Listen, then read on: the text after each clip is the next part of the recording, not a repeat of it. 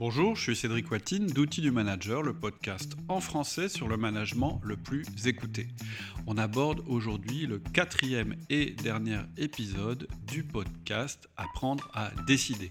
Qu'est-ce qu'on a vu jusqu'à maintenant? La première chose qu'on a vue dans le premier épisode, c'est que en tant que dirigeant, en tant que manager, il peut être dangereux de décider tout seul. Pourquoi? Parce que individuellement, nous avons des biais, c'est-à-dire des choses qui peuvent être par moments des avantages et par moments des inconvénients et qui peuvent nous amener dans certaines circonstances à prendre de mauvaises décisions.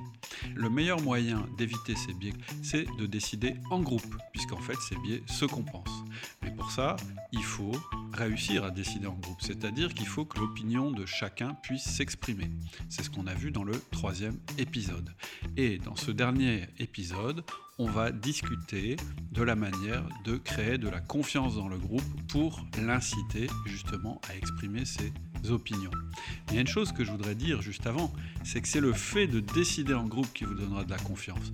C'est-à-dire que c'est un cercle vertueux. Plus vous aurez de confiance dans votre groupe, plus les, opinions s'exprimeront et meilleures seront les décisions. Et plus vous déciderez en groupe et plus vous serez confiant dans le fait d'exprimer des opinions contraires. C'est vraiment indispensable. Il faut que les choses puissent s'exprimer à l'intérieur de votre groupe. Mais ensuite, il est très important de phaser les choses, c'est-à-dire d'avoir un moment où on réfléchit, puis un moment où on décide, et puis un moment où on met en action parce qu'au moment où on met en action, c'est plus le moment de décider. Et en général, c'est là que le bas blesse. C'est-à-dire qu'en entreprise, en France, on est en général assez fort pour exprimer des idées. Et je dirais même un petit peu, si je voulais être taquin, des idées contraires. Mais ces idées-là, il faut qu'elles s'expriment qu'au moment de la réflexion et avant la prise de décision. Si elles s'expriment ensuite, elles polluent l'exécution. Et même si en France on parle beaucoup d'intelligence collective, de processus de décision, etc., on ne, passe, on ne parle pas assez, à mon goût, d'exécution.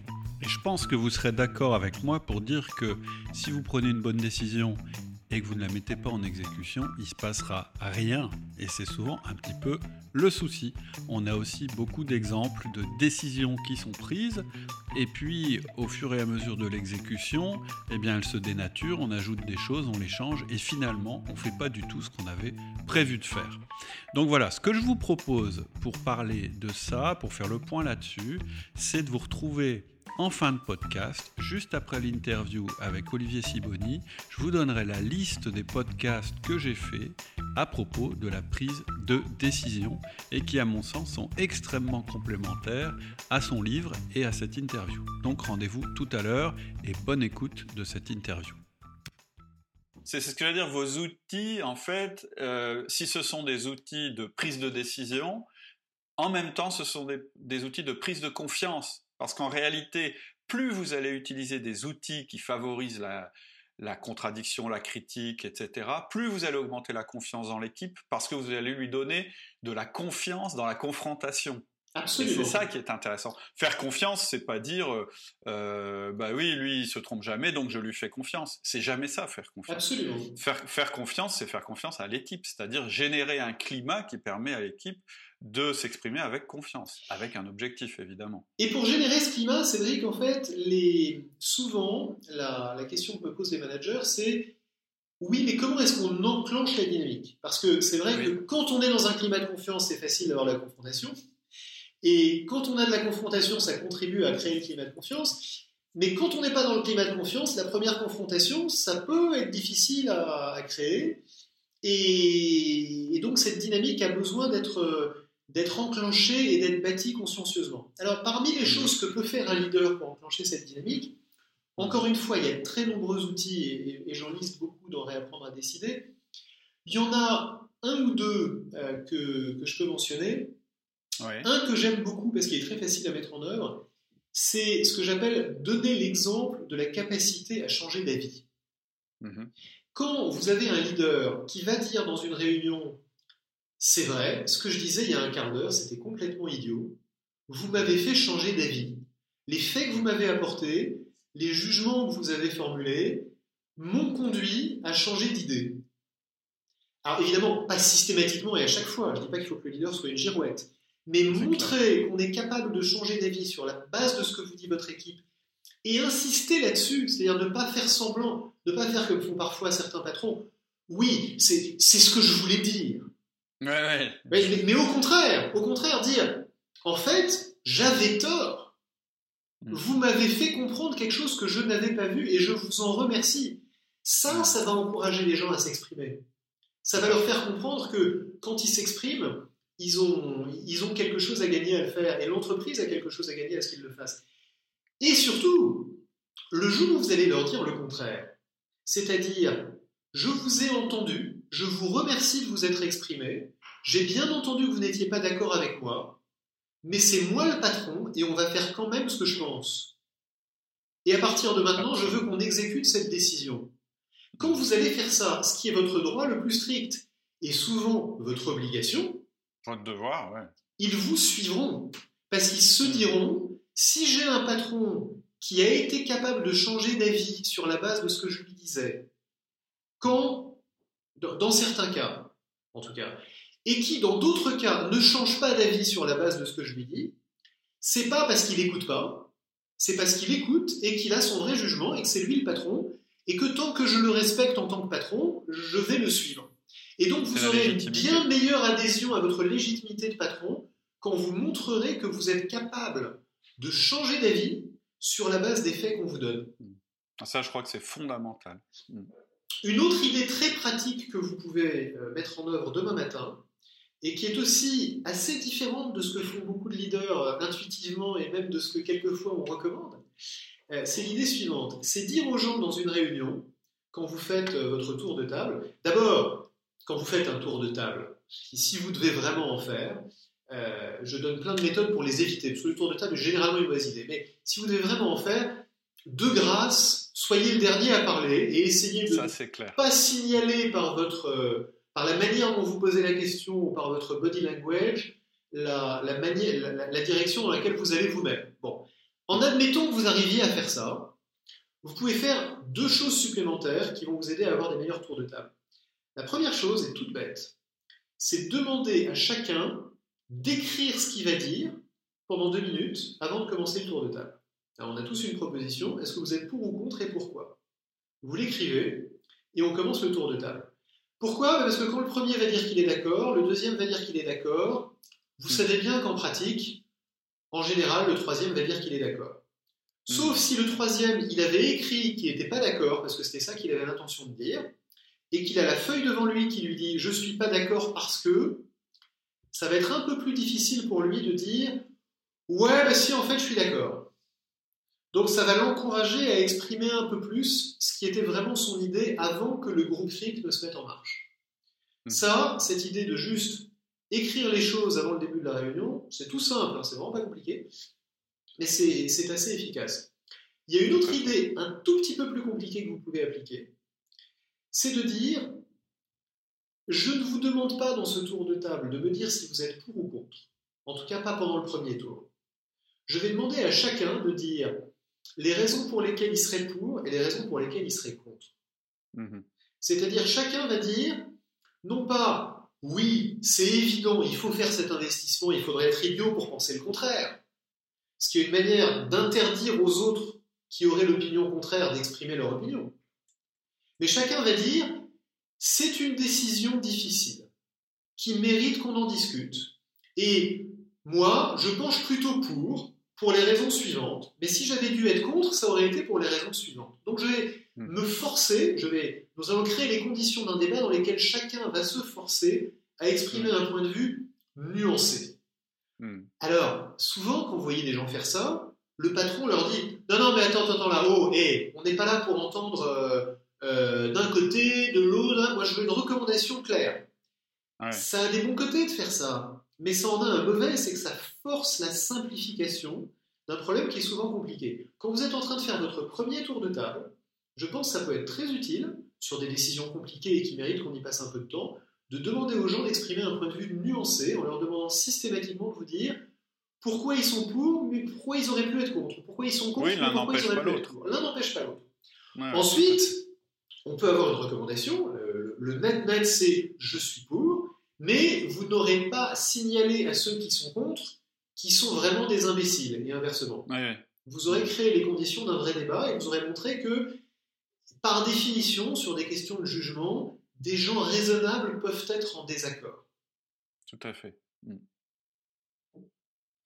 Eh bien, très très bien. Donc c'est bien qu'on termine par deux outils qu'on peut, euh, qu'on peut appliquer demain matin. Euh, donc moi je, recommande à nouveau le livre hein, parce qu'effectivement on a fait que un petit peu effleurer les sujets. Y a beaucoup plus de, contenu euh, au niveau des, outils que vous pouvez utiliser et c'est intéressant d'ailleurs qu'il y ait cette euh, diversité parce que ça permet de l'adapter à votre manière de faire dans votre entreprise puis peut-être de démarrer par l'outil qui pour vous semble le plus évident à mettre en place en premier. Est-ce que avant qu'on se quitte vous voulez nous dire un petit mot sur le, le bouquin qui est en train de sortir? Peut-être que ça peut aussi. Euh, en tout cas, moi, ça m'intéresse. Je ne sais pas si ça. Absolument. Alors donc, le, premier livre dont vous parliez, c'est Réapprendre à décider, qui est en français aux éditions d'Eva Public. Euh, le, livre qui sort dans quelques semaines, euh, aux éditions Palgrave Macmillan, qui est donc un livre en anglais, s'appelle Cracked It. Euh, et, et c'est un livre sur la manière dont les, la manière de résoudre des problèmes de management compliqués. Euh, concrètement, c'est un, livre qui parle de la méthode qu'appliquent les consultants en stratégie pour euh, faire face à des problèmes nouveaux auxquels ils ne connaissent rien, par définition, c'est des consultants qui débarquent chez vous et que vous allez leur demander de résoudre des problèmes, et arriver à euh, poser correctement, structurer, résoudre ces problèmes et à vendre les solutions correspondantes. Et donc on y développe une méthode qu'on appelle les 4 S. S comme state the problem, structure the problem, solve the problem, c'est-à-dire formuler, structurer, résoudre le problème, et sell the solution, c'est-à-dire vendre la solution. Et à chacune de ces quatre étapes, on va proposer des outils très concrets qui viennent du conseil en stratégie, qui viennent des sciences cognitives dont on a parlé aujourd'hui et qui viennent du design thinking, qui est une méthode de, de résolution de problèmes créatifs euh, pour, euh, pour, faire face à des problèmes de, de toutes sortes, mais des problèmes de business compliqués. Oui, d'où le titre Cracked It, c'est on a, on a craqué le, code des... On a craqué le problème, on a, on a, on a, on a, on a résolu des problèmes. On déconstruit, d'accord. Et donc, euh, comment, comment craquer des, des problèmes difficiles en, ça marche mieux en anglais qu'en français. Très clair. Est-ce qu'il y a une traduction d'ailleurs prévue pour le moment ou pas Il n'y a pas de traduction prévue en français pour l'instant. Euh, il y en aura, aura peut-être une, mais pour l'instant, c'est un livre en anglais qui s'appelle Cracked It. Ok, bah, écoutez Olivier, euh, mille merci pour le, le temps. Merci Cédric, c'est un plaisir. Ça fait quasiment une, une heure d'enregistrement. J'espère que que, que, voilà, nos auditeurs ont pu déjà choper quelques outils dans ce que vous avez dit et puis que ça leur donnera envie d'aller plus loin. Si jamais vous avez des questions, des suggestions, des choses comme ça, euh, bah, n'hésitez pas, euh, là juste en dessous, à, nous, à, me soumettre les questions ou à les poser. Ou, ou si dans nos, auditeurs, certains ont lu le livre, bah, ils peuvent en faire profiter les autres aussi. Merci beaucoup, euh, je vous souhaite une très très bonne semaine et puis je vous dis à bientôt. Voilà, c'est tout pour aujourd'hui. J'espère que ça vous a plu autant qu'à moi, parce que c'est ce que je disais tout à l'heure, je trouve vraiment que ce livre d'Olivier Siboni et ses conseils sont très complémentaires aux miens. Alors, qu'est-ce qu'on avait euh, Je vous avais promis que je vous donnerais les podcasts qui traitent de la décision et qui sont actuellement en ligne. Donc, je vous donne les titres. Ensuite, il suffit de rechercher euh, par Google ou sur votre logiciel euh, de lecture de podcasts sur iTunes ou sur notre site www.outildumageur.com. Donc, il y a deux podcasts qui ont chacun plusieurs épisodes. Il y en a un qui s'appelle Vote et consensus dans l'entreprise. Alors, qu'est-ce qu'on dit euh, dans ce podcast bah, que c'est surtout pas la bonne manière de décider que de procéder par un vote. Et je vous explique en détail pourquoi et je vous donne quelle autre manière il faut utiliser. Et on a un autre podcast qui s'appelle Exécution, tuer les alternatives. Et en fait, qu'est-ce que je dis dans ce podcast? Eh bien, c'est que il y a un moment, il faut faire un choix en entreprise et c'est très important en tant que manager que vous compreniez ça. Il y a un moment, il va falloir vous mouiller, c'est-à-dire prendre la décision. Trop souvent, euh, dans les nouvelles méthodes, on insiste beaucoup sur euh, une co-prise de décision et moi je pense qu'en entreprise c'est pas ce qui fonctionne. C'est-à-dire qu'en entreprise ce qui fonctionne c'est qu'on a une réflexion commune qui nous amène à plusieurs alternatives et c'est le manager, le responsable du groupe qui doit prendre sa décision dans les bonnes circonstances. On a vu ça tout à l'heure avec Olivier Siboni. Pour ça, il faut qu'il soit aussi capable de reconnaître que la solution proposée par un collaborateur puisse être meilleure que celle à laquelle il avait pensé initialement. Mais il y a un moment, il faut trancher. Il y a un moment, il faut prendre la décision et tout votre talent va être dans le fait de réussir l'exécution. Parce que très souvent, quand on a du mal à choisir une solution, c'est que presque toutes les solutions sont bonnes. Donc, prendre une décision, c'est une prise de risque que vous devez assumer. Mais pour réduire le risque, il faut que vous ayez une équipe qui soit prête à vous suivre. Comment on fait pour avoir une équipe qui est prête à nous suivre? Eh bien, on développe une confiance dans notre équipe. C'est le sujet de la formation Le Manager Essentiel qui est en ligne, qui va vous permettre de progresser en tant que manager, c'est-à-dire à bâtir à la fois votre confiance en vous-même, la confiance que votre direction aura en vous et la confiance que vos collaborateurs auront en vous et cette capacité qu'ils auront à s'exprimer dans un premier temps, puis à accepter votre décision et se mettre au service de l'exécution de cette décision.